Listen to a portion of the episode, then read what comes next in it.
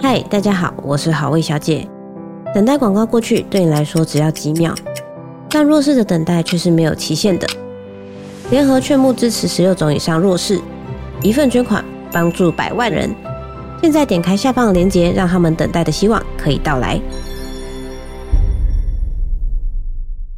我妈刚刚跟我说，她想要去看一场电影的时候，我就跟她提议了。不会吧？我就说你可以去看《可怜的东西》，因为非常好看。啊、然后我妈就说：“对我妈这一听到，她就 说：‘真的假的啦？’我才不要嘞！过年的时候看什么可怜的东西？什么可怜？” 大家好，欢迎来到三则三十九十六次，我是硕翔，我是王优。今天马德依然有事情告假，等等，没有关系。不过转眼间我们也来到了怪物影展的最后一集，今天要来到的是久违的院线片，好久没看院线片，不是好久没看了，好久没讲院线片哦。对呀，好孤单。我们就是为了他才有这个影展的。对，所以我们今天这一集如果没有好听，那就是辜负了这一切，自己先给自己压力，疯了，压力已经够大。了，我还为此去看了 两次电影哎、欸。对啊，今天我们中午一起去看了那个盐水大饭店的试映，然后看完之后，网友直接原地就是再看了一次《Poor Thing》。我跟你说，真的是原地，而且因为试映有一点延后，我基本上就是同一厅出去一下，马上再进来，马上就再看一次。没错，所以我现在也是颇困，我不知道我这个决定到底是正确的还是 不知道是不是本末倒置，待会就知道了。喔、而且今天的题目也是不是很容易。超难的，不好意思。不过在之前，我们一样先来回复一下听众的留言。第一位是我们的许彤，他回复的是那个《杨楠的迷宫》这一集。那他说剪辑辛苦了，最棒的收假礼物。讲到剪辑辛苦，真的，因为我们现在是两个人在撑那个原始的工作，然后就是其实大部分的剪辑就落在了那个网友还有我们的剧编身上，所以他们就是非常非常的辛苦。然后尤其尤其因为就是我们。现在还有专属集，然后有一些后面的集数，所以他们就是非常的辛苦啊，所以大家也是欢迎留言 鼓励一下他们。OK，谢谢。我觉得真的是要体会过才会知道多辛苦。我只能说以前的马德真的太厉害了，他到底马德真的很厉害，我真的要剪好久哦。我们非常怀念他。好，然后我要跟大家说，嗯、大家不用太担心马德，因为我一刷可怜的东西的时候，也是跟马德一起去看的，哦啊、然后他也非常想念大。家好，那我们就静待他回来喽，没有问题。好，接下来有另外一位听众，他是 YWC 一九八三，他说谢谢二嘴分享，哦，一样是《羊男的迷宫》这一集吼，他说超级精彩，多年前看完后自己的一些零碎的梦魇，把它当七夜怪谈再处理。听完二姐讲完后，有想要尝试二刷去观察未曾注意过的暗示或细节。好像很多人看《杨澜的迷宫》都是在小时候，嗯，对不对？从我们收到的回馈来看，很多人都是小时候看的，也不妨就长大再回去看一次，看可不可以找到一些之前没有看到的小小的提示或是一些隐喻，蛮有趣的，很值得多刷的电影。没有错。好的，那今天我们要来讲的这一部就是众所瞩目、期待已久的《可怜的东西》（Poor Things）。没错，我要提一下啦，嗯，我妈。他刚刚跟我说，他想要去看一场电影的时候，我就跟他提议了。不会吧？我就说你可以去看《可怜的东西》，因为非常好看。啊、然后我妈就说：“对我妈这一听到，她就说：‘ 真的假的啦？’我才不要嘞！过年的时候看什么可怜的东西？什么可怜？” 我不知道该说些什么。妈妈甚至也还不知道内容，就是对片名的意见，是不是？对，因为可怜过年不可以可怜，不吉利。那他去看什么？要应该要看一些还钱吧，就是大，就是恭喜发财。还钱，不然要看什么？可是还钱是自己要还钱，感觉也不吉利耶。哦，那他最后决定看什么？不会是看蜘蛛夫人吧？我会生气。他没有去看，他没有去。但我还在努力说服他中，可能有机会。好，我也想知道，如果他不选可怜的东西，他的选择会是什么？我最近有在刷那个上映中，然后我就觉得没什么好看，是好像会蛮没礼貌的？但其实可能是我没有看到啦，就是应该是有很多好看的。预防针打起来。对，那我们就先来简单介绍一下《可怜的东西》这部电影吧。这部电影它的故事背景是发生在维多利亚时期的伦敦，是一个蛮经典的，呃，有点像台湾如果要拍复古的话，常会拍戒严或是明初的那个时候。嗯、那英国如果要拍一些复古的片的话，很常会回到那个维多利亚时代。没错。好，所以故事就发生在这个时代，然后有一位年轻有为，也不算年轻有为啦的一个外科医生，他叫做戈德温。戈德温他看起来不太可亲。尤其是他脸上的刀疤看起来蛮有故事的，但那个刀疤不是大哥那一种，嗯、是看起来很像是他脸是一张拼图，慢慢把它拼起来。嗯，对对对对对。然后他是一个算是感觉井井有条的外科医生，在医学院教书这样子。那有一天呢，他就在某一个桥上看到了一个女士，她选择跳河自尽。然后他就在因缘际会之下捡拾到了这位女性的尸体，那这个尸体呢就引起了他很大的兴趣啊，因为这个还有余温，然后那感觉脑细胞还没死透，这个非常好作为一个活体实验的素材啊。作为一个外科医生来说，这个诱惑显然是太大了，难得难得啊。对，他就偷偷把他这样子带回家。然后带回家之后发现，哇哦！不仅他还没死透，他的肚子里还有一个 baby，一个 baby。Oh my god！真是太令人振奋的消息了。所以他就执行了一个算蛮惊世骇俗的手术，是要试图去复活这个孕妇。怎么复活呢？他就首先先把胎儿从肚子里剖出来之后，再把胎儿的脑植入到这个孕妇的头脑之中，等于说这个美眉的头脑现在放到妈妈的头脑里面去了。那妈妈的头脑就先丢掉，大概是这样子。所以现在还是有一个妈妈的身体跟妹妹的头脑。哎、欸，但是我们不确定是不是妹妹，我们其实不知道宝宝的性别是什么，对吗？啊，对，没错，应该是我们没有办法确定，嗯，对不对？后来他就抚养这一个孩子长大，然后孩子长着长着长着，他就决定要去看看外面的世界。这时候刚好来了一个非常妖兽的男的，他叫做邓肯。这个邓肯呢，某一天偷偷的看上了这长大的女孩，她叫做贝拉，他就提议说啊，我们去私奔吧。于是他们就决定一起私奔到月球，故事就在这里开始。是，嗯，但是故事超长的，这真的只是开头而已。对，开头中的开头，它是有很多不同的篇章啊，没错，他们去游览了很多很多地方，到了葡萄牙，到了希腊，对，又在海上，最后又回到伦敦，还去了巴黎。对啊，那、嗯、就分别故事在不同篇章，他们有不同的际遇，这样子。是好，以上大概是可怜的东西的简介。如果还没有去看过的话，推荐现在马上去看。那我们就先来粗评一下吧，好吧？好的。啊，我完全没想过，突然想到，我就根本没想分数。嗯，我想一下下。OK，你准备好了吗？准备好了。好，预备，三、二、一。九点七，九点七，超级高，九分。我其实一刷是给九点五，也是很高，其实没有差很多。但是再看一次，就加上去，感觉还是会更加分。嗯，嗯，OK。对啊，我觉得他其实是第一次看就会觉得很惊艳的作品。嗯。尤其是在表演上，在视觉上，整个电影的视听感受会让你感觉非常震撼啊，确实。但是因为它的资讯量很多，嗯，所以心里会有点小浮浮的，觉得说，哎、欸，我会不会有哪一个东西没有抓到？嗯，虽然大部分我觉得它最主要的那些想要传递的讯息是很好抓的。只是它的量还是很大，毕竟电影很长。然后刚刚讲到有很多不一样的篇章，然后他叙述了女主角贝拉整个成人的一个过程，嗯、所以其实真的非常丰富。那、嗯、二刷的时候补足一些细节，就会觉得看得更省力了。嗯，因为细节非常用心，所以整体感受只会加分。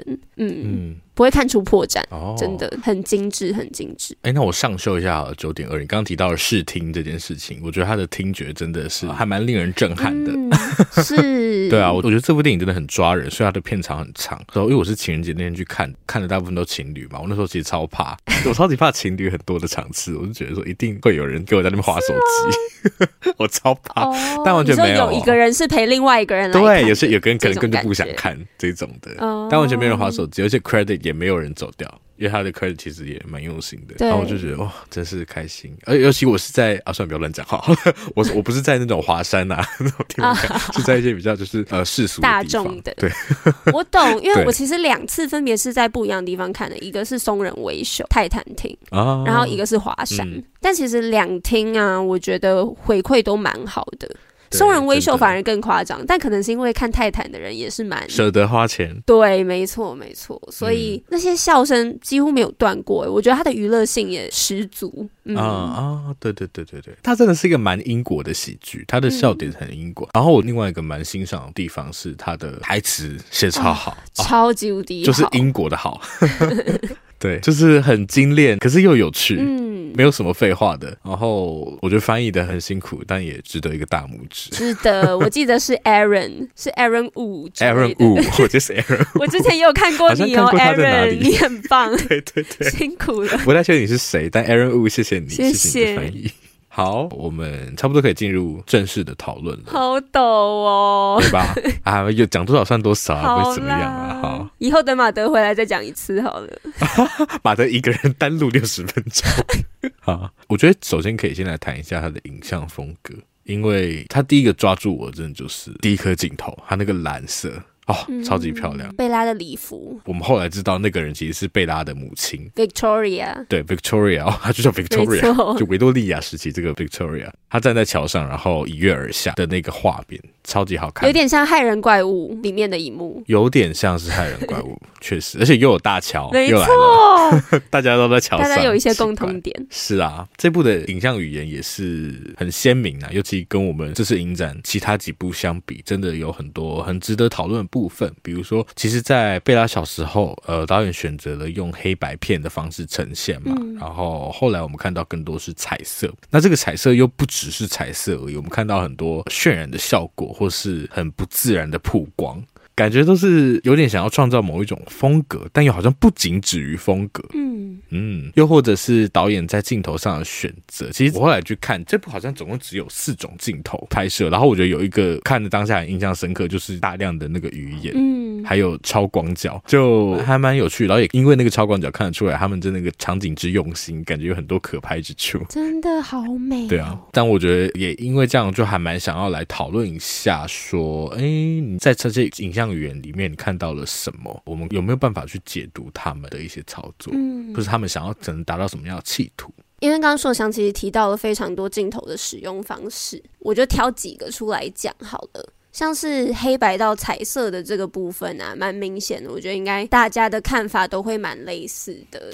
这个黑白到彩色，就是贝拉决定跨出家门，前往里斯本探险的时候，他的世界瞬间明亮多彩的感觉，颜色象征了他心境上的开阔跟转化。那超广角的部分，也是要诠释贝拉的心境，营造出更贴近他所见的视觉。主要就是跟你讲世界很大，像是他第一次踏出家门出外野餐，或者是他在里斯本眺望整个城市街景的时候，我觉得这也是一个蛮明显的感受。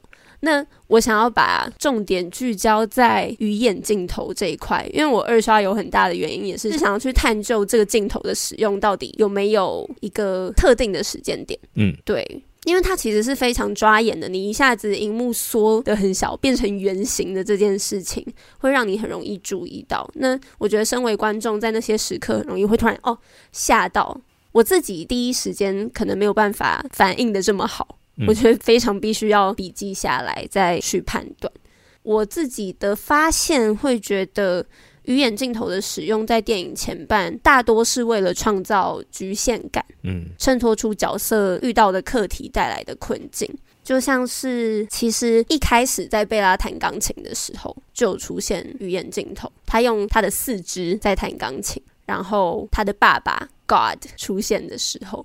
在前半段有很多鱼眼镜头的使用，是用在贝拉跟爸爸相处的情境之下，也是因为他被困在那个家里的缘故。嗯，嗯，或者像是他终于出门了，然后他们要回家的路上遇到了那个冰淇淋车，然后他很想要去买冰淇淋，但是被限制的这件事情，他打闹的那个瞬间，也是用鱼眼镜头来捕捉。然后还有他到葡萄牙的时候。他跟 Duncan siesta 完午休完之后，他念念不忘那个蛋挞，又再去买了那个蛋挞。在他买蛋挞的镜头，其实也是语言镜头。我自己会觉得那个象征他被欲望困住的这件事情。嗯、但是呢，这个镜头其实也并不只出现在贝拉身上。在其他的角色身上也有营造出很类似的感觉，像是 God 他在任课的时候有出现过，我觉得这也暗示他多方面思想受科学所束缚。然后他的未婚夫 Max 在听闻贝拉身世真相的时候，也是如此被拍摄的，可以显现出他心境上的两难。嗯，或者是 Duncan 跟贝拉在餐厅吃饭的时候，他因为吃醋跟一个老男人打架的时候，也是使用鱼眼镜头来诉说 Duncan 遇到的这个他被嫉妒心啊、被不安全感所蒙蔽的这件事情。对，前半段我觉得很多的鱼眼镜头使用是为了。营造困境，因为那个镜头本身就是一个限缩的视野嘛。但是在后半，其实那个感受就越来越弱了，并不会有那么多受困的感觉。像是贝拉在妓院的时候，然后他有点像是在跟他的客人角色扮演，但是你可以感受到他其实是很自在的，他并不是有不适的感觉。或者像是他到最后拖 Albie 去动手术的时候，我们的预告也有使用到这个画面。那个拖过去的过程也是用语言来诠释。综合以上啊，我觉得这个镜头最主要的功能是为了更清楚的拉出一个旁观的视角，透过画面明显的缩小聚焦，提醒观众我们就是身为旁观者，很像是在窥视一件事情，嗯，然后又有一个更客观的感觉。嗯。确实，鱼眼它的特色就是中间聚焦，然后旁边 像一个鱼啊，嗯、所以它旁边其实是蛮严重的失真，而且是偏糊的，嗯，对不对？比例跟那个焦距都不在真实的情境之下，不是肉眼看到的状况，所以我觉得前半段确实，嗯，除了网友刚刚讲到说很有助于去体现角色的困境之外，这个镜头跟贝拉打起来的时候啊，我觉得更有助于观众去。看到说他的心理跟生理状态的不同，因为其实作为一个孩子，他的世界是很以他自己为中心的。那你也可以说，这个以他自己为中心会非常的局限。对他而言，我觉得我最一开始对鱼眼镜头的直观感受是，他让我看到其实贝拉阶段性的改变。嗯，我觉得蛮赞的。但我觉得其实这部也不只有那个鱼眼，其实我觉得另外一个蛮值得看的是它的世界观的设定，因为它用了很多的 CG 在营造一个其实有一点蒸汽朋克的世界。因为我们看到那个原本应该是地上跑的缆车，其实在天上，就会有点霍尔移动城堡感。的确，的确，对对对。然后看到那个非常奇形怪状的雅典，嗯，对不对？它看起来很像是一个可能古典画作里面想象的，比如说城邦啊，还是什么的也好，而且是战争过后的感觉，有很多断壁残垣。对，上面的人在享福，然后下面的人就是在受苦，而且是很极端的对比。嗯、阶级的，它就是一个对，不是一个完全不是一个自然的状态，嗯、从地理环境到那个分布来说都是。那网友对这个部分有没有想法？觉得这样的设计有什么样的效果？我觉得这个设计很明显的可以第一增加这个故事的趣味性。嗯，譬如说我们看到一些很光怪陆离的鸡狗啊，很特别的一些 生物，鸡狗，还有城市奇景的时候，我们首先会觉得哦，好有趣哦，好奇妙哦，会有一个很明显的情绪出来。那虽然它是有一个特定的时间背景设定，然后也有明确的地点。但是以这样的呈现，又有点算是一个架空的世界。对，嗯，所以他所要传递的一些讽刺的讯息，可能也会借由这些，也是一种滤镜的方式来稍微嗯减弱，而让观众觉得不那么刺痛。等一下，我们可能会提到啊，就是关于女性主义他提出的观点，或者是他和另一部很有名的电影，也就是《芭比》。好，应该可以直接讲，你们都在听了。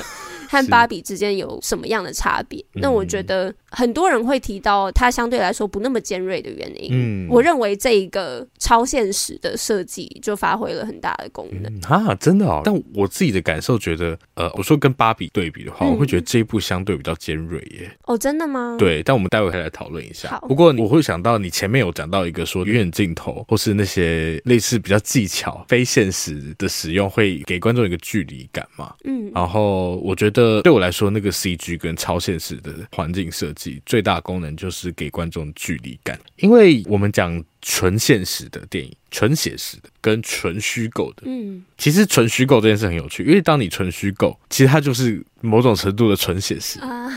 嗯、对，因为其实虚构世界或者我们讲科幻啊、奇幻，都是要你接受一套游戏规则，所以假设这个游戏规则是好的。那你其实可以完全沉浸在他的那个世界里头，嗯，所以某种程度上你不会这么注意到这个世界的一些运行规则所在。可是当今天这个世界观是半写实、半虚构的时候，对我来说，它离观众的距离是最遥远的，嗯，捉摸不定啊。对，你会预设想要用现实的逻辑去解释它，可是又会有很多地方会超出你的想象，突然不一样。对，是矛盾。我觉得那个突然，对，那个突然很重要。因为、嗯、像像 像我第一次看的时候，我不知道说它有这一些设定在，嗯，然后我就看到那个在天上跑缆车，我就很认真的在想说，十九世纪已经有在天上跑的缆车了吗？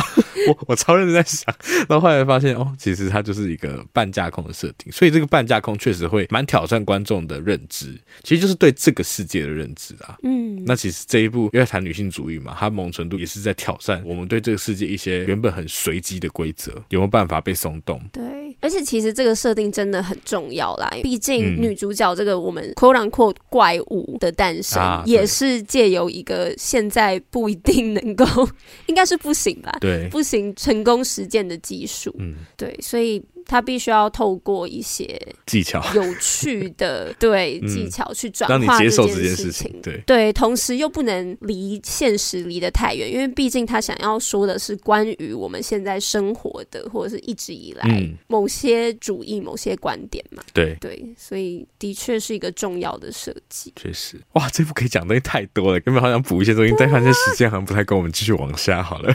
我不是还没讨讨论到最重要的、最重要的东西？对。夸张，那这一部可怜的东西，它很，你看，刚刚我们其实已经偷讲了很多，就比如说很多人会把它跟去年的大作《芭比》拿来做对照，对不对？嗯、这一部也是一个很明显想要处理女性的 agency 或是解放，尤其是性方面的解放的电影，嗯、所以很多的议题当然也是从这个地方生出的。那我觉得电影很有趣的是它，它呃，因为其实谈女性解放的电影不在少数，尤其是我们讲过，比方说《Promising Young Woman》，嗯，花样女子，呃，讲过《芭比》，假设这两部都没有这么这么侧重一个角度，就是女性对于性的感受，尤其是这个性快感的解放。嗯嗯，可能都很微微的提到，但是没有这么的严重去谈它。然后这一部其实一直会带出一个概念，就是有礼节的社会，就是女主角她其实在初次性启蒙之后，她就爱上了这个高潮的快感。但这件事情好像跟那个有礼节的社会是非常冲突的，包含他会在餐桌上直接就跟人家讨论这件事情，包含他可能会想要在公共场所对，或是直接帮人家就是使用 的这一种，我们会看起来觉得很不适宜的行为，但是却是女主角她的很真实的一个感受，然后放在她这个算是怎么讲人小鬼大的躯壳里面，好像也蛮合理的啦，对啊，但我觉得蛮值得讨论，就是透过这样的叙事，导演到底想要讨论女性在社会上。什么样的问题？然后我觉得另一个问题是，其实这一部也是某种程度上的台北女子图鉴，都是伦敦女子。对，伦敦女子图鉴，在我们讲的不同章节里面，其实女主角她遇到了很多个男性嘛，那这些男性到底对这整个女性的叙事起了什么样的作用？好，从女性在社会上遇到什么问题开始，我觉得问题当然非常非常多，我大致整理成三大项，嗯，就是不可太丑，不可太聪明。跟不可太淫荡，嗯，第一个不可太丑，其实不是这部电影特别聚焦的一个重点啦，只是我想到说，每一次从角色的互动，可以很清楚的看到他们非常强调贝拉的绝世美颜，对，人人见到她第一面都会夸她多漂亮，其实这一点也会很容易忽视掉她的内涵。在故事的前半段好像没有那么重要，但是在后半段，当贝拉塔越受启蒙，越能够独立思考的时候，就会变成一个蛮可惜的一点。如果这样想的话，嗯、好，但这不是一个最大的重点。嗯、我们一到下一点，就是不可太聪明，因为如果女性太聪明的话，便容易发现这个体制的问题，嗯，然后发现那些不公平。那聪明某种程度上也是代表你有足够的能力，那足够的能力就可以独立。但独立这件事情对于渴望占有的男性角色是非常危险的。嗯，所以像是贝拉她的前夫 Albie 是 Albie 哦，Alfie 是天才冲冲冲那个吗？Albie 高飞 Alfie 好，Alfie OK。我们其实也都很熟知维多利亚时代女性的生活，她们可能就是要在家关着，然后相夫教子。其实贝拉的爸爸 Godwin 他也是一开始其实很在意贝拉想要出去。他没有让他离开家过，也很坚持在 Max 跟他结婚之后，他们两个要继续跟他一起住。是，他也有强调过，他其实不太需要出去啊。他为什么要出去呢？他在这个家里已经为他建造出 perfectly safe and entertaining 的环境，就是完全的安全，并且具有娱乐性，就是应该要是很有趣的才对。嗯、他们会觉得他们所建构出来的世界和价值观应该就要足够，所以这件事情其实也等于。他们不愿意提供他们选择，嗯，没有选择其实就没有自由，那就呼应到贝拉，其实他在妓院的时候，他努力要冲破体制的时候，曾经有说过，他觉得其实拥有选择一定会比较开心吧，嗯，对。那自由这一点呢，就跟我想要讲的第三点很呼应，就是不可太淫荡。不可太淫荡，其实我们之前应该有在破处女王，啊、对对对，也是艾玛史东所出演的。我没有办法把这两个人连起来。一部电影，哎、欸，真的很厉害，对不对？真的很厉 害。那那一集我们其实也有谈过荡妇羞辱，嗯、然后这部电影的确花了非常非常非常多的篇幅在谈论性的这个部分。首先，我想要提到的是，我觉得他的性场面的拍摄非常的厉害。依我所看，这些情欲戏的呈现是非常中性的，不变态。对，真的不变态，嗯、然后也不会让人家觉得哦，他们试图要 provoke 你的什么。对，整个观影过程下来是舒服的，就那个舒服是你不会觉得很被冒犯，也不会认为那个凝视对于女性来说是很具侵略性的。嗯嗯，这件事情很不简单，因为毕竟他们非常非常多场，然后很多姿势跟 情境 所以我觉得那个拿捏很厉害。嗯，对。但回到这一点，除了情欲戏之外，我想要特别提出很短暂的，应该只有三秒的一幕，就是贝拉终于回家的时候。嗯、他回家的时候，他敲了门，然后他的管家打开门，说了一句 “The whore is back”。嗯，然后贝拉就笑了一下，嗯，踏进去。我很喜欢这个处理，是因为我觉得当时的贝拉已经不可同日而语。嗯，以前的他不会受到冒犯，是因为他单纯无害，无法辨识世界上有哪些语言代表仇恨。只在乎他人所讲的是否符合真实，但因为那个时刻的他其实懂得更多，也真正学会了这些词语可能背后所隐含的意义。嗯，但是那时的他也清楚的知道，拥有性欲这件事情，或者是选择不服社会期待来使用自己的身体，嗯，冒犯了一个有礼貌的社会，但他知道自己并没有错，所以倍感骄傲。我很喜欢那个笑容的处理。对，嗯，他的这个自信也是来自于他一路上受到的那一些羞辱，就譬如说他决定要以性工作者生活的时候，然后当肯这个大崩溃，大骂他一些 can't can't，就是整个疯掉，或者是呼应到了之后，他的前夫希望帮他实行阴蒂切除手术，觉得他的性欲的歇斯底里总是失控的这件事情。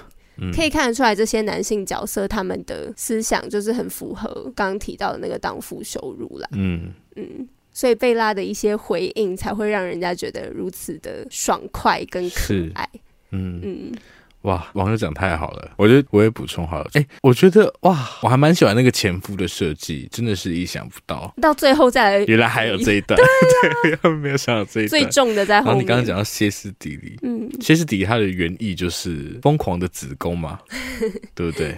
然后这只是从弗洛伊德发扬光大，啊、弗洛伊德他其实整个的理论核心都非常的阳具嘛，嗯，可以这样说吗？对，所以我觉得确实把这些点提出来，应该说，算你如果是原本就有在关心这个话题的人，其实这些理论你可能就听过，但我觉得这一部真的是把这些思想都整合的很好，嗯、可以这样说。然后你刚刚提到了三个很大的话题，对不对？一个叫做不能太丑。不能太丑，不能太聪明，跟不能太荡。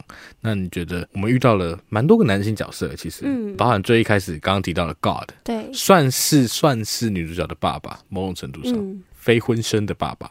当然，第二个遇到就是那个 Max。遇到 Max，也就是这个医学院的学生，后来也变成了 Bella 的未婚夫，对不对？然后后来第三个出现就是跟他一起私奔的 Duncan，嗯，Duncan 之后还出现了第四位 Harry。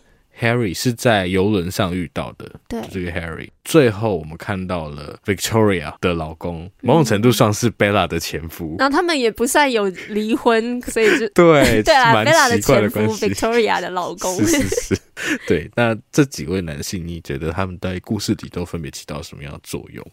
我想要特别提 Godwin 跟 Harry。嗯。诶，是两个比较讨喜的男性角色，刚好 Max 也很讨喜啦。但是我觉得 Godwin，首先他的名字就已经很有趣，我觉得这个设定真的太聪明，因为他叫 Godwin。然后呢，贝拉他在一开始他的婴儿脑还在开化的时候，他没有办法把词语讲得很完整，所以他就牙牙学语的只能称呼他为 God God。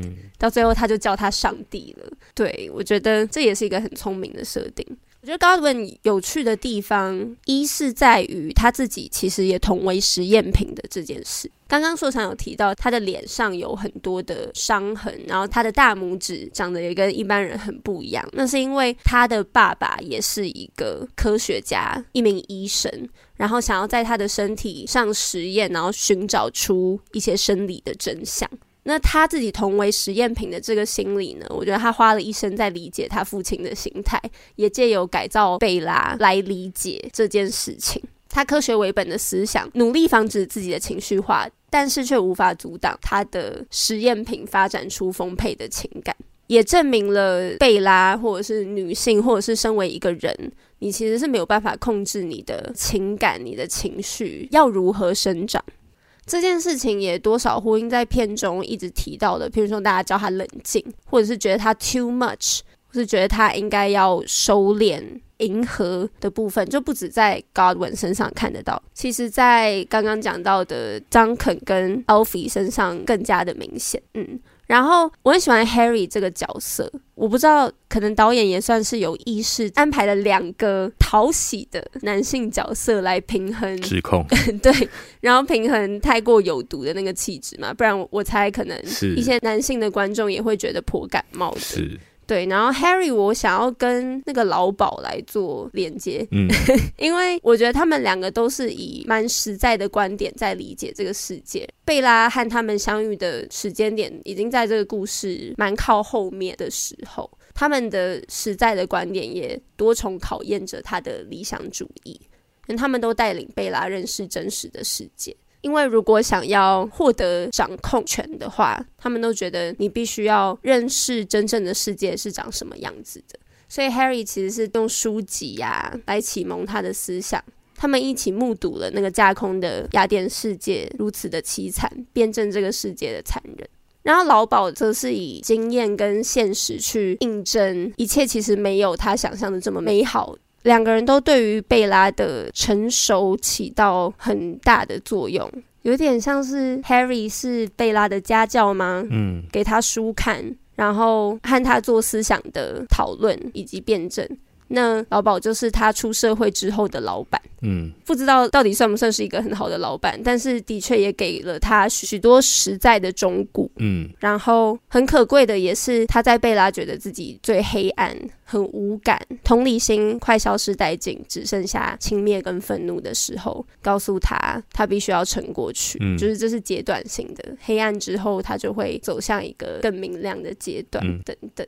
对，就是他们在，我觉得贝拉成人的这一块都是很大的一份助力。嗯，我觉得成人这一块啊，其实也可以扣合到你刚刚提到那个贝拉对 “whore” 这个字的自信，或是某种自我认同。嗯，因为他从一个理想主义者变成了一个现实主义者，是因为他更清楚的认识这个世界。嗯，然后我觉得这个某种程度好像也是任何一个运动的隐喻吗？因为任何运动开始一定都是有一个理想的世界。嗯。不论是不是女性主义，都是有个理想的世界。但是你你要实现这个理想的世界，你必须要回到我们所居住到的这一个充满人性、可能很多恶斗的环境里面去去找到破口，嗯、去真的走入人群，去被指责，去被标签，你才有办法开启对话。甚至是必须的冲突，突破才有进步。像 “whore” 这个字一开始，对啊，一开始它是一个纯粹的羞辱嘛。嗯、可是当你可以用另外一个方式去理解、诠释它之后，这个字反而会给你某种力量，对，让你知道说，哦，其实这些人已经没有办法再伤害我了。所以这真的是一个贝拉成长的非常非常多的一个铁证，然后也看得出来，就是其实埋了很多这种主义运动、嗯、实践路的影子。是，对啊，嗯，哦，真是很感谢网友看第二次，他提出了好多好多细节，所以我真的很多我没有办法。我觉得我可以整理的更好，没有，但是我真的也才刚看完。对啊，你到底想怎么样？不过我觉得我们可以回过头来，就是聊一个大家应该也蛮关心的话题，就是 可怜的东西跟芭比，就这两部究竟有没有可比性？我会提这个题目是，就是我看到社群上有人在吵说这两部根本不需要被放在一起比较，然后我就觉得说，哦，这个观点蛮有趣的，我就觉得说有需要比到这个程度来哦，我觉得想听听看网友的观点是什么的。那当然，我们首先去问一下，可怜的东西跟芭比有没有可比性？那如果有的话，两部相比，你会更喜欢哪一部？对于女性议题的处理，或是更喜欢哪个部分？嗯嗯，因为我两部电影其实都很喜欢。嗯，我不知道可比性的意思是什么、欸？哎，就是你要比什么，一定都可以比较的吧？对啊，我也觉得他们主题都是女性解放。嗯，当然你可以比较他们的处理方式、诠释结果，嗯，那些。但是我想要先提的是，我两部都很喜欢，嗯、然后我觉得比较是可以比较，但是不需要比较出一个输赢，是没有一个高下。就是我觉得各种题材最好的情况就是越多越好。对。其实是，嗯，各种方法，然后各种切角的作品越多，越能帮助一个主题的讨论，所以无需在意他们谁处理的比较好，嗯，因为他们风格非常不一样。对，一部是以一个现实中的商品反映出社会的性别不平等，一部是以一个虚构的怪物讽刺这个社会的礼貌。但因为我们前面有提到嘛，其实可怜的东西对于性欲、女性的性欲这个方面的琢磨很多，所以针对 desire，尤其是 sexual desire 的这个部分，我觉得芭比她就受所选题材的限制，她不能 谈论这件事情。对啊，他又更加合家观赏一点嘛，嗯、他只能以一个回避的方式作为讽喻的效果，嗯、就是 Barbie 跟 Ken 的时候讲说，呃，要回家啊，回家干嘛？你是我男朋友，所以嘞的这一点，就是也是蛮可爱，但是他最多可能只能点到为止，而且真的很也不算点到，你知道，就是跑走。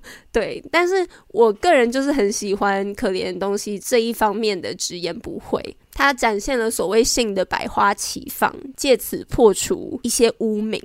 刚刚有讲到嘛，他不避讳裸露，但也不是消费女性身体、嗯、成就情色这件事情。他花了很大的篇幅在捕捉贝拉对于性工作的看法，跟他如何带着这个身份继续活下去。我自己很喜欢其中一个地方的处理是，刚刚也有提到贝拉说，他觉得大家会更开心。如果我们可以选择的话，他的那个大家是说妓女，由妓女来选择客人，而不是客人来选择妓女。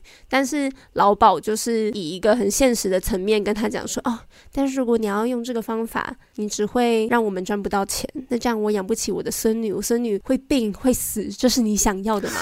那贝拉的善良当然就会马上觉得说，哦，不不不不，那那没关系，那没关系。但是。嗯面对社会上你没有办法改变的事情，你的 strategy 大型的策略没有办法成功运用的时候，你其实作为个人，作为一个小小的个体，你还是可以使用 tactic 的这些小技巧来转化你不平的这个现象。所以贝拉他转而开始教育他的客人。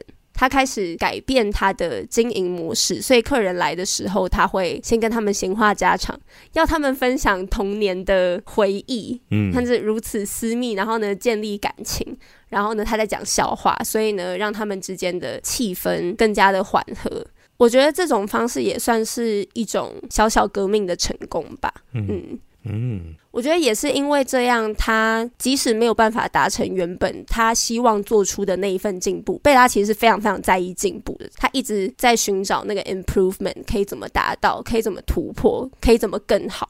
那当他没有办法从大体制直接改革的时候，嗯，他就他所能做的范围去调整这件事情，其实也非常的真实，嗯，然后也很励志。同时，我觉得这个行为完全建筑了他对于这份工作的认同感跟尊严。嗯，那可以延伸的就是他可以开始 have fun。嗯嗯，我觉得我很喜欢这部分他们的诠释。嗯，所以你要讲的是芭比跟可怜的东西相比，可怜的东西多了更多对于性这个题材的琢磨，然后你蛮喜欢他的处理，对不对？对，嗯，因为我觉得女性被剥夺性欲的这件事情，原本就是性别不平等很大的一个问题。嗯，对，所以当可怜的东西把这个大主题、大问题。硬生生的摆在你的眼前的时候，这个部分讨论就会被激发出来。我觉得这件事情很重要。嗯，对，对我来说，这两部除了网友刚刚讲的那个亮点之外，我会觉得相同处大于不同处。哦，对我而言，我觉得他们说故事的方式其实非常类似。因为芭比她进入现实世界，就是带着一个不认识现实世界的眼光，所以观众从他的视角去重新认识这个世界。然后可怜的东西一样，它是一个婴儿的心灵被装在成人的身体，嗯、所以它其实跟芭比一模一样。他们两个都是用一个新生儿的眼光在认识这个世界发生的事情，然后慢慢长大。对对对对对。然后他们这个认识，就是让我们看到说，其实很多的规则可以是荒谬的，只是你没有去细想说它这个东西有多么的随机，你就不会意识到它的荒谬之处。没错，嗯，所以也因为他要凸显这个荒谬，两部都有使用到很多 farce，嗯，这种闹剧的效果，但是芭比多更多了。但很多人会讲说，芭比的角色其实相对的平板嘛，嗯，但我觉得其实这个回归到导演意图啦。就一方面是芭比的受众就是更 general，可能零到九十九岁都可以看。你看很多很多爸妈是带小孩去看的，对不对？而且你要呈现芭比是一个玩具，它如果很具人性，就是太有厚度的话，嗯、也会减少它身为一个玩具的不知道哎、欸、的那个感觉吗？就是他会比较像是一个人，是是是，而且我觉得导演是很有意识的，想要把他的那个讯息给传出去的，嗯、所以做一定程度的平板化，其实可以更凸显他的重点。演员的表演走向那个地方，我觉得其实看得出来，也是一个蓄意为之的结果，有点像是《鬼家人》的时候，哦、很多人会批评林柏宏，可是我会觉得说，林柏宏就是要演的非常的，你知道很典型，对，你知道说很典型，那个效果才会出来。他如果演一个就是很非典型，你反而会觉得哦，没有那么好笑，因为他不够讽刺，而且受众真的不懂，对，受众就会看不懂，受众看不到，看不出来。所以我觉得，其实从这两个例子可以看到，导演的意图很重要，导演就是有意识的想要跟大众讲话，那他就会选择用那样的方式，对啊。嗯、好，所以大家如果对可东还有芭比的两个比较之处有更多话想说的话，可以到 Instagram 找我们。但我们最后最后，我觉得我们还是来讨论一下，毕竟我是大家记得我们现在在讨论什么影展吗？我们不是女性影展哦。是怪物影展，可怜的东西，我觉得完全可以称得上怪物影展，因为它很多影评啊，在介绍的时候都会把它跟科学怪人做对比嘛。嗯、其实好像原本这一部要用黑白片的方式呈现，嗯、或者我们看到很多其实蛮复古的视觉效果，zoom in zoom out，它有意在复刻黑白片的那种风格，感觉也想要跟科学怪人这件事情致敬。不过我觉得不止于此啦，我们应该关于这个文学、关于怪物的部分，还有一些可以讨论的。但是首先就想回归这部片对于怪物的诠释，因为它最怪物的地方就是 女主角被设定成她自己的女儿，同时又是她自己的母亲啊。这件事情好像又可以扣到前面的话题，但到底明确达到了什么效果呢？嗯，我只能说，我觉得我们的选片跟我们的排序总是冥冥之中也是达到了某种效果。因为你有没有发现，我们怪物影展一路下来的怪物啊，从不是躲在云后的一个伞状物体，有点抽象，嗯，到合理的凶猛野兽，到具神话色彩的羊男，接着是我们上周所讨论的两栖鱼人，嗯，到最后这一位就是人形的贝拉。其实一路上越来越接近人，欸，慢慢变人了。对啊，对啊，是一个演化的过程。对，可怕哦，真的是真的冥冥之中哎。对啊，很精良的设计，没有我们都是事先想好的。当然啦。好，那与怪物影展先前的怪物相比，它就是一个人形，在他说话移动之前，你都不会觉得他跟所谓的正常人有相异之处。从表面来看，他一点都不可怕，他长得跟 Emma Stone 一样。他不只是人，他还是一个美人。嗯，对，就是硕想说到的，他的怪就在于他的身份很错乱。然后我觉得这一点对人来说是很可怕的。你的身份认同，你今天的角色应该要是一个妈妈还是一个女儿？就我不能说这是一个乱伦，你知道吗？但是我很难想到一个更精确的词，就是是啊，就是那个伦就是乱了。对啊，就是乱了，就是你心里会很排斥这件事情。然后除了怪诞之外，更有一个可怜的成分，你会觉得就好可怜哦。嗯，嗯，所以就是 poor things。可怜的东西，只能这样说。嗯、是妈妈，也是女儿，同时也都不算是。这一个设计扣回到我们刚刚所讲的，对我来说重要的地方，是因为贝拉没有一个母亲的角色作为她的范本，代表她的女性故事全全是由她自己创作跟编写的，她并不是复制或者是服从哪一个身旁很需要紧紧追寻的一个榜样。嗯，也就说明了他这个实验的算是成功性吗？他长成这样是很自然的。嗯，对，能够长成现在这个样子，比起以前在一个受限的环境所长大的想要死的维多利亚，现在的获得真正掌控权，可以拥抱自己的欲望的贝拉，活得很快乐。嗯，对。确实，而且这个题目还可以连到刚刚讲的那个科学怪人，因为科学怪人其实就是那个名叫做 Frankenstein。Frankenstein 不是怪物哦，Frankenstein 是那个博士名字。Frankenstein 他制造了一个科学怪人出来嘛？对。然后在这部里面，其实贝拉也是某种程度上被 Godwin 制造出来的。嗯、这个我觉得其实往回推很退很多步来看，他是一个很圣经的那个。嗯、我喜欢 Godwin 他在整个女性叙事的角色，就是其实你一开始不会觉得这个人很男性。就是你会很明确感受他男性的这个特质，可是我自己真的感受到他的很 masculine 的成分的时候，是在他第二次执行这个实验的时候。因为其实贝拉离开家里之后，他又再重复了一次这个实验嘛。Felicity，对，那你找到第二具尸体，然后搞了同一个实验，就是把那个婴儿脑又放到一个女性的那个头脑里面。然后因为他第一次的实验，他给了贝拉太多的情感，对，所以他第二次有点抽离，刻意的把这个部分给切除了。那个瞬间，我觉得就是。很多人可能会把科学怪人用一个比较女性主义的视角来读的其中一个原因，可以这样读的一个原因，就是在这个部分，对吧？因为其实像圣经里面女性的那个生成，其实是男性的其中一个肋骨嘛，对不对？所以高允也某种程度上，他那个操纵其实很可怕。虽然他在这个剧里面已经是一个好的、比较好人男、好人男子的，可是其实你退很多步看，对他作为那个科学家，他想要掌控的那个，其实是我们很传统会看到的成功。男性的形象，嗯嗯，对，这是我看到的蛮科学怪人可以跟这个我们刚刚一直在谈的这个女性主义做结合的部分。但我觉得在看这部，其实我脑中一直浮现另外一本小说，所以我才问了最后一题，就是这部片其他情节，我让你去想到什么其他文学作品？我先卖个关子哦。我自己想到的跟怪物没有太大的关系，我也没有。可是我觉得我们可以，我我们会吻合吗？我不知道哎、欸，应该也不会。我觉得应该不会。我的是一个很单纯的，嗯、不是说整个故事，只是一个场景，就是贝拉她在妓院里面，因为他们每个妓女都有自己的一个房间嘛，然后她在那个房间读着 ethics 的时候，嗯、我就想到。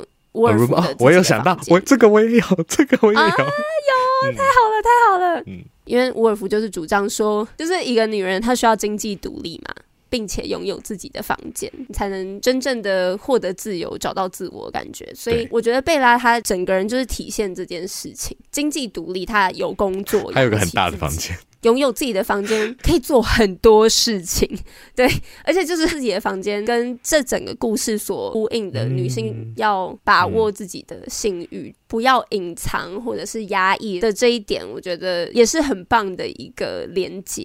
嗯，嗯，不知道有没有听众跟我呼应？我想到的是《简爱》这本小说。哦嗯嗯嗯，嗯，时代我印象中没有差很多，因为《简爱》应该也是十九世纪。因为我我还蛮印象我深刻，我第一次看《简爱》的时候，那时候已经是大学了，是因为小说课看的。我第一次看的时候，觉得 它好多设定真的很封建到我会觉得很害怕。包含其实你细想的话，会发现其实女主角她是在那个 Mr. Rochester 他家做家教嘛，对不对？在教那个小孩。他其实，在来这边当家教之前，他没有见过什么男人。Mr. Rochester 这个大他二三十岁 这个男的，就变成他的唯一挚爱。我觉得这事其实细想好可怕。我说第一次看小说，想说这个东西好有趣哦，因为在那个时候是畅销的一本作品，可是放到现在来看，就觉得这个设定，如果你放到现在偶像剧之类的，其实蛮对，蛮可怕的。然后他一直在屋子里面啊，一直在教那些小孩，然后他也没有去过什么地方，他没有机会见识什么东西。那个状态对我来说跟隔离根本就没什么两样，所以我第一次看的时候就一直想到这些事情。然后我在看这个可怜的东西初期的时候，贝拉被关在家里的那个状态，就一直让我想到这件事情。而且我后来去划那个 threads 的时候，我发现有人提到一模一样的事情，所以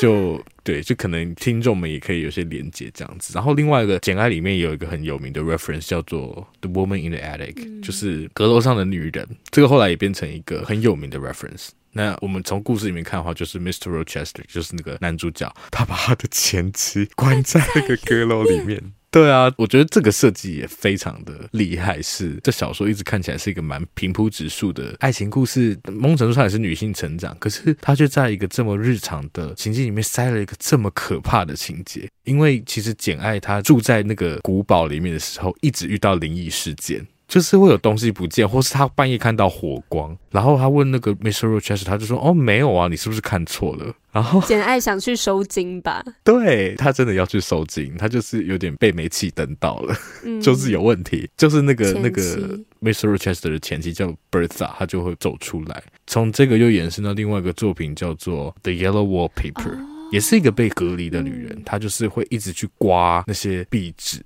所以 The Yellow Wallpaper 她指的就是那个歇斯底里的女性，她刮出来那些壁纸。十九世纪刚好又是一个我们在处理疯狂的人的时候，我们开始使用机构化的隔离去把他们跟一般的世界隔绝起来的这个一个时间点，然后有这些文学作品，然后又扣合到其实可怜的东西，它相同的时代的脉络。他提到了一个 retard，他被关在家里的这个设定，我就觉得啊，应该是刻意为之的，因为那个时代真的有蛮多类似的设定，就是被关到疯掉的女生，非常，但是大家就会去怪他们的疯狂，没错，所以我联想到这件事情，觉得扣在一起还蛮喜欢的，推荐大家去读一下刚刚讲到的两个作品，这样好棒哦，好。啊。好好累啊，这集都好长，辛苦了，辛苦了，真的辛苦了，辛苦了。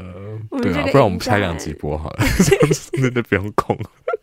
好。那这一部想必应该也蛮多人看的，大家看完也快跟我们分享一下心得。对啊.分享给你有看这个可怜的东西的朋友，好吗？是。那如果喜欢我们节目的话，欢迎到 Apple Podcast 或者任何在收听 Podcast 的地方给我们五星评价。那也可以到 Instagram 还有 Facebook 或 Threads 搜寻三嘴三舌九十六尺。来跟我们互动，留下你的心得。谢谢大家，怪物影展就下台一鞠躬，告一段落喽。那下个影展是什么？大家去看预告，大家去社群上看。没错，这次有一个很好看的预告片，拜托一定要看啊！真的又有了，太赞了。那就。拜拜